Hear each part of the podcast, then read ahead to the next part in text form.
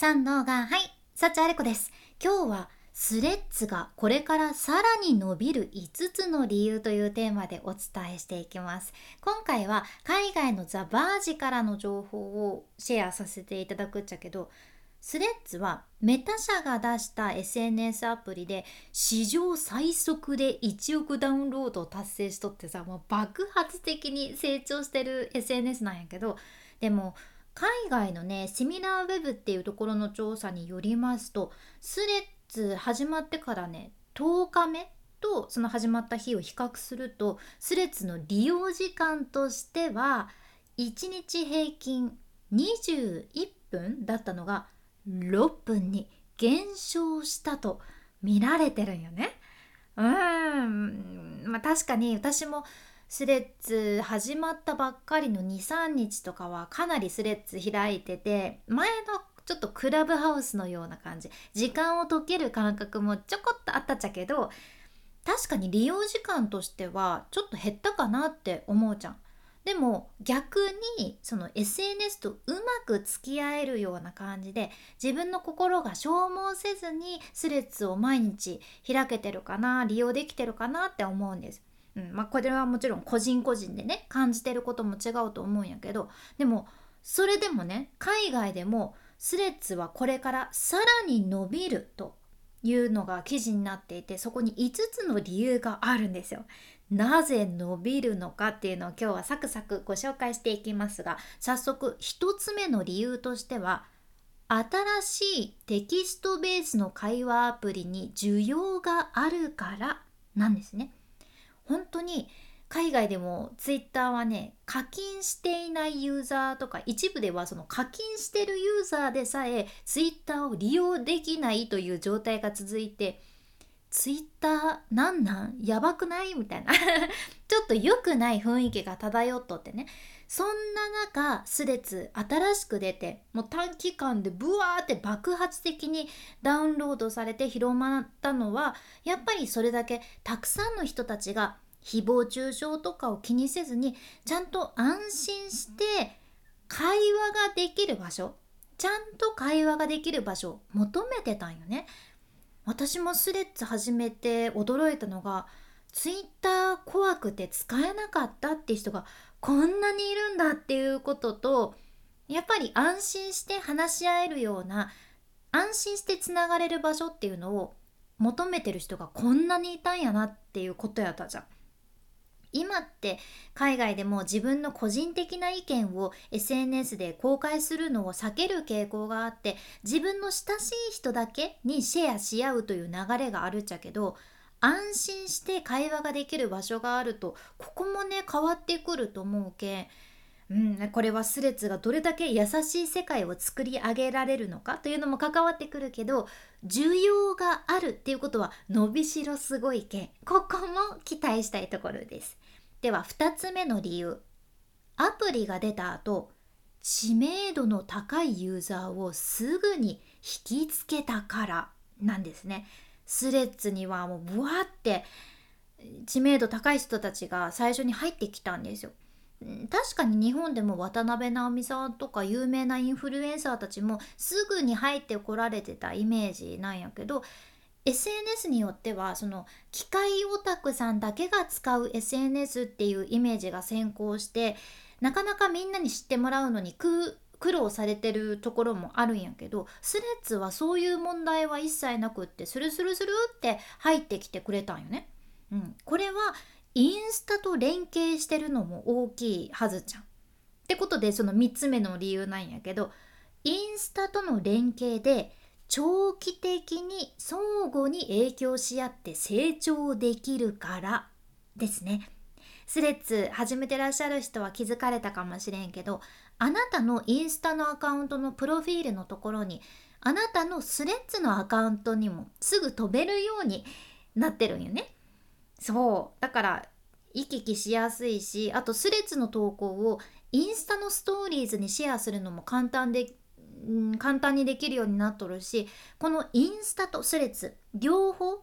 つのアプリがいい感じに連携しとるじゃんね、うん、もちろんこれからもっとインスタとスレッズが進化していくとそれぞれの強みを生かしつつそれぞれのアプリにつながることができる件 SNS としても伸びていきやすいしユーザーもアカウントを伸ばしやすいと見られています。確かに私もインスタで私を知ってくださった人がスレッズにも来てくれる。スレッズで私を知ってくださった人がインスタに来てくれるっていうのは実際に起こってる現象やけん。ここはめちゃくちゃポイントだなと感じています。次4つ目の理由です。スレッズの基本的な機能のアップデートはこれからだから。なんです。そうなんよね。スレッズってまだまだそのタイムラインもしっかり整ってるわけやないし編集機能とか翻訳機能とかそういった機能もこれから備わるだろうと見られてるので正直可能性しかありません。うん、あとメタ社はさインスタだけやなくてフェイスブックもあるけんそのフェイスブックとスレッズを連携させるとかも出てくるとまたさらに広がりやすいんよね。うん、いや本当にこれから整えていくという段階でもうすでに人が集まってるっていうのがスレッズのすごいところです。では最後5つ目。ツイッターが弱ってるからなんです。ツイッターはね広告収入が50%減少していて赤字という情報も出てるし最初お伝えしたようにちょっとツイッターが使えない状態ユーザーにとってうんちょこっとストレスがあるような状態があったり一部のクリエイターに賄賂みたいな支払いをしていたとか情報が出たりしてねちょっと海外でも良くない印象があるじゃん。あと海外のパックっていうメディアの記事ではねツイッターは近いうちに倒産に追い込まれる可能性があるっていうのと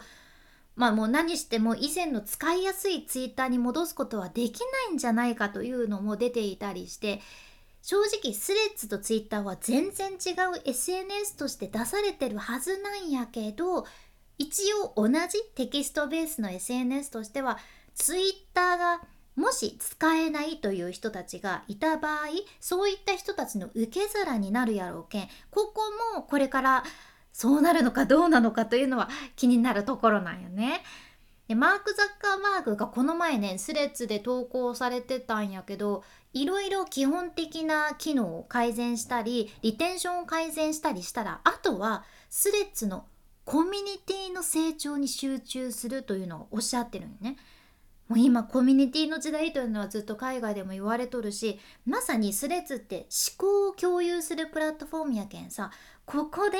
その思考でつながるコミュニティってめっちゃ強いはずじゃん。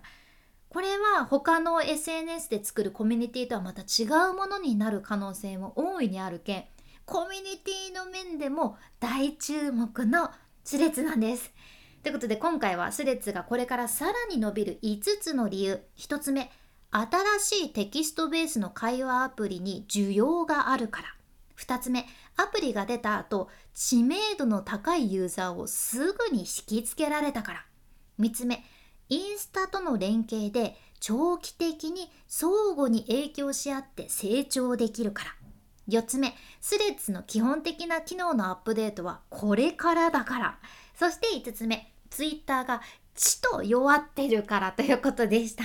今回の内容もちょっとでも何か参考になれば嬉しいです。このポッドキャストでは今日みたいな海外の最新情報をこれからもシェアしていくけ聞き逃さないようにフォローもしくは無料のサブスク登録のボタンそちらが応援のフォローボタンになっとるけまだ押してないあなたぜひフォローボタンをポチッと今のうちに忘れずに押しておいてください。今日はちょこっと雑談するとね君たちはどう生きるのかを夫と一緒に見てきました。